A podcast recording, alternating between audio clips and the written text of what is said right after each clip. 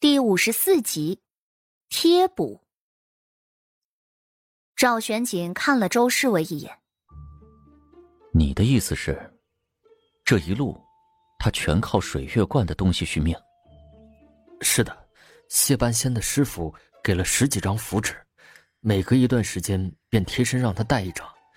每次将符纸取出来的时候，那东西都烧糊了。周卫宗立即点了点头，又把早先烧糊了的符纸取出来，给赵玄景看了看，脑中想到了谢桥那张虚弱的脸。赵玄景皱了皱眉，片刻又觉得有些想笑。赵玄景声音沉静，缓缓开口：“今日，姑正好要去皇家书院一趟，顺便请他一次。只是他点不点头？”姑不会作保。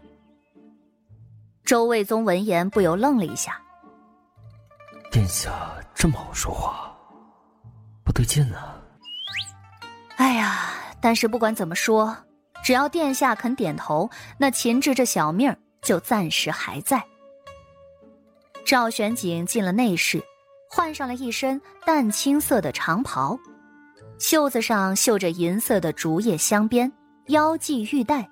看上去多了几分柔和的气质，唯独那双眼睛，看上去漆黑流墨，寂然无光。而此时的书院里头，谢桥身边围堵着许多的人。我们空谷院不养闲人的，你若是来混日子的，就去海棠院，那里清静。你今日该不会……还要只上一半的课就走吧？那以后考核你岂不是要拉我们空谷院的后腿？谢姑娘，我们也知道，你这般年纪才来求学，对你有些为难，可你也不能为难我们，是不是？谢桥有些懵了。诸位这是何意？何意？你还说何意？有一个小姑娘叫的最欢实。谢桥记得他，昨儿个他就在旁边说自己的坏话，只是那时不认得他是谁。这些人看上去很是着急，自己才来，也许是不懂这书院的规矩吧。所以谢桥倒是也不生气，只是仔细的问道：“这书院不是规定，课程可以自己选的吗？”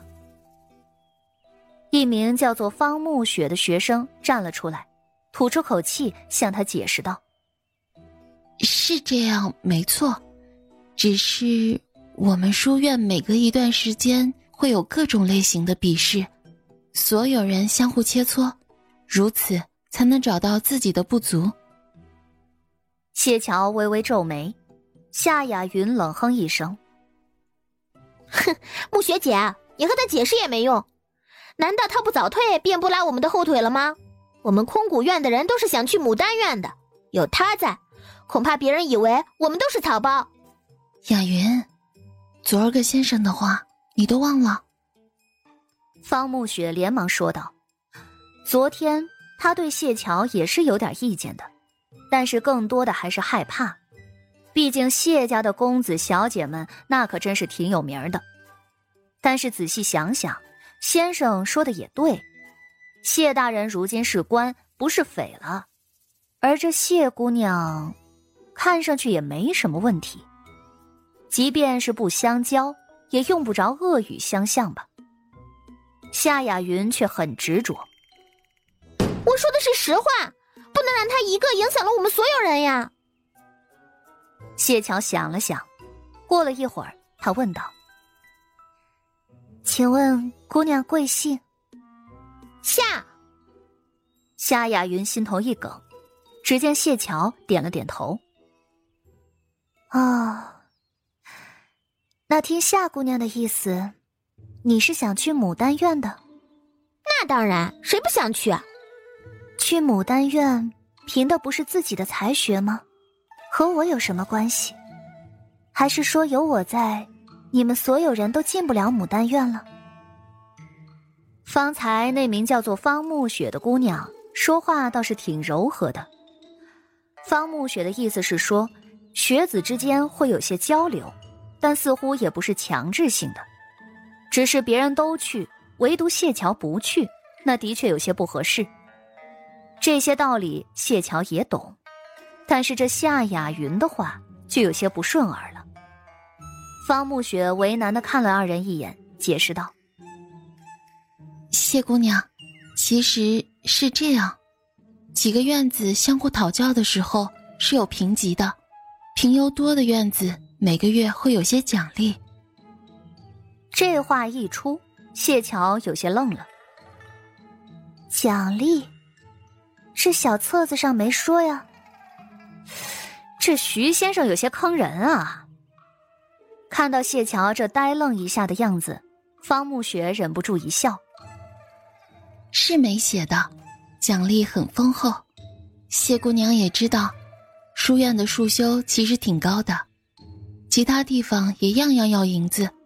另外，书院还有一个要求，那就是每两个月，每个院子的学子。都要出去施粥做善一次，大家都会相互比一比，谁做善事的银钱多，而这银钱就是从平时的比试里头赚来的。其实书院的规矩多得很，比如在这儿，哪怕是皇子皇女，也不能以自己的身份欺压。若是谁敢嚷嚷着我是某某家的千金，那必然是要被赶出去的。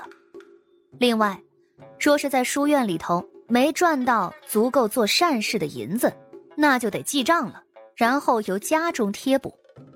家里头一般也是不会缺这点银子的。可问题来了，这京中的攀比之风很重，若是谁家贴补了做善事的银子，那这家的孩子肯定是不好说亲了。没办法呀，大家伙都只能拼了命的完成要求。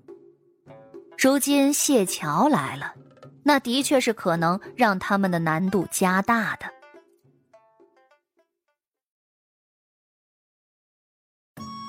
本集就播讲到，感谢您的收听。去运用商店下载 Patreon 运用城市，在首页搜索海量有声书，或点击下方链接听更多小说等内容。